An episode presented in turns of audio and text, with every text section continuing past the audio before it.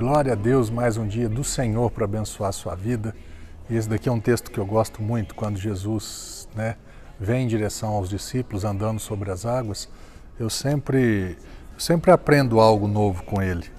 E é muito interessante que eles ficaram com medo, não sabiam é, se era Jesus, se era um fantasma.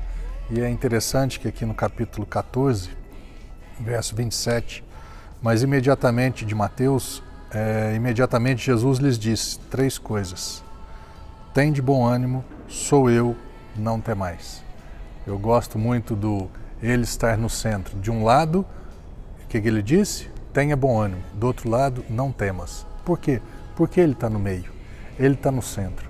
Quando Jesus está no centro da nossa vida, quando Jesus é o Senhor das nossas vidas, dono, proprietário, quando Ele é o Salvador das nossas vidas, Ele que é responsável por me salvar, por, por me manter salvo, eu posso sempre estar de um lado animado e de outro lado sem temor, sem medo, sem insegurança. Por quê? Porque Ele é comigo, porque Ele está comigo, porque o Senhor é o meu pastor e nada me falta.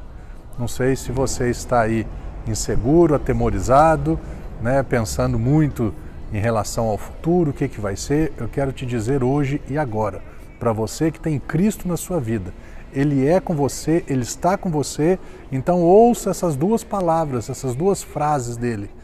Tenha bom ânimo, desanima não, não para não. E outra coisa, não tema, não fique amedrontado.